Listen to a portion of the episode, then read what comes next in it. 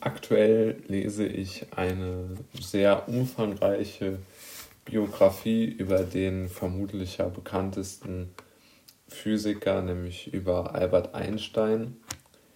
Und äh, die Biografie, die ist von Albrecht Vössling geschrieben und ist ähm, im Surkamp Verlag erschienen. Und ähm, es war ja schon öfters einmal Thema in meinen Podcasts, dass ähm, sozusagen die Suche nach Geheimnissen irgendwo eine unterschätzte Tätigkeit ist, wenn nicht sogar eine der Tätigkeiten, die vor allen Dingen äh, Menschen auszeichnet, die sich sehr um das, äh, ja, nennen wir es mal, allgemeine äh, Zusammenleben Gedanken machen, die unternehmerisch aktiv sind oder die irgendwo nach einer neuen Idee suchen, mit der sie ihr Leben ähm, interessanter gestalten könnten. Und um jetzt mal ähm, das ein bisschen zu illustrieren, dass auch bei Einstein äh, dieser Gedanke sehr, sehr gut ähm, zu finden ist, möchte ich mal eine Passage aus dieser Biografie ähm, vorlesen, um einfach meine Position damit ein wenig zu untermauern. Ähm, das, äh, ich lese jetzt ein wenig äh, umfangreicher, einen umfangreicheren äh, Textbau, Textbaustein vor, damit man sich ein besseres Bild machen kann. Nun war der Kantonsschüler Albert Einstein nicht mehr gar zu kindlich und was ihm da mit 16 oder 17 Jahren zu Bewusstsein gekommen ist, haben auch die Forscher nicht einmal als Problem gesehen. Auch im Falle Einsteins war dieses gar nicht so kindliche Gedankenexperiment genau das, was Goethe als den Angelpunkt wissenschaftlicher Erkenntnis festgemacht hatte. Alles kommt in der Wissenschaft auf das an, was man, was man ein Aperçu nennt auf ein Gewahrwerden dessen, was eigentlich den Erscheinungen zugrunde liegt, und ein solches Gewahrwerden ist bis ins Unendliche fruchtbar.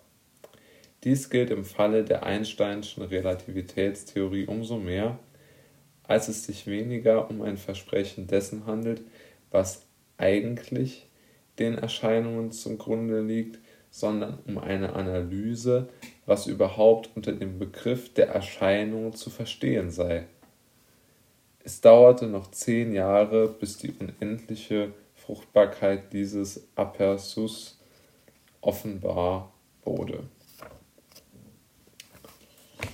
Ähm, zugegebenermaßen zum einen etwas holprig äh, äh, vorgelesen und auch ein wenig mit Schachtelsätzen von äh, Fössling formuliert, aber doch ein extrem interessanter äh, Inhalt und auf den kommt es ja nun einmal an.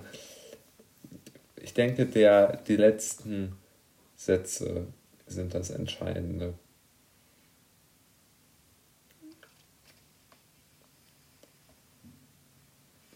Nämlich, es geht darum, was den, wie Goethe es ja auch formuliert hat, was den Erscheinungen nun, wie er sie nennt, nun wirklich zugrunde liegt.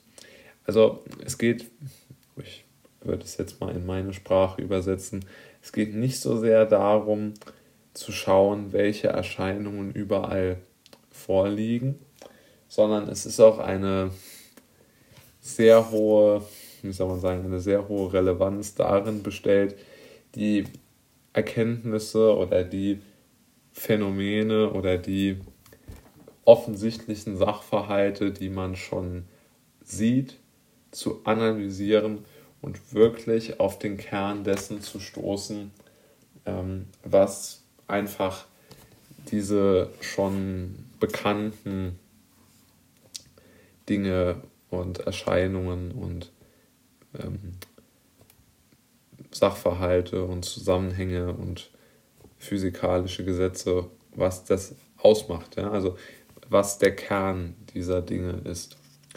Und das erinnert mich sehr, sehr stark an die Geschichte, die ja auch von äh, Peter Thiel immer wieder aufgefordert wird, darüber nachzudenken, nämlich darum, was wir alle jeden Tag sehen und was keinerlei ähm, äh, Beachtung findet. Ja? Also eine extrem wichtige Sache, die sich so im, im Wabern des, äh, des Lebens aufhält und gleichzeitig aber keine wirkliche Relevanz in unserer Gesellschaft findet. Also das berühmte Wasser, das der Fisch nicht sieht, das ihn aber natürlich umgibt.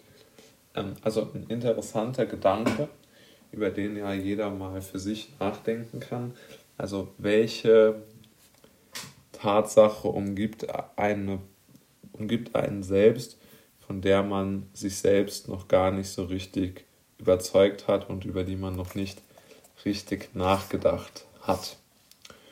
Und ähm, das halte ich wirklich für eine sehr, sehr interessante und sehr vor allen Dingen, wie auch äh, Föstling richtig schreibt, für eine unendlich lang anhaltende Möglichkeit, sich selbst noch einmal ähm, weiterentwickeln zu können, vor allen Dingen natürlich, was das eigene Denken angeht.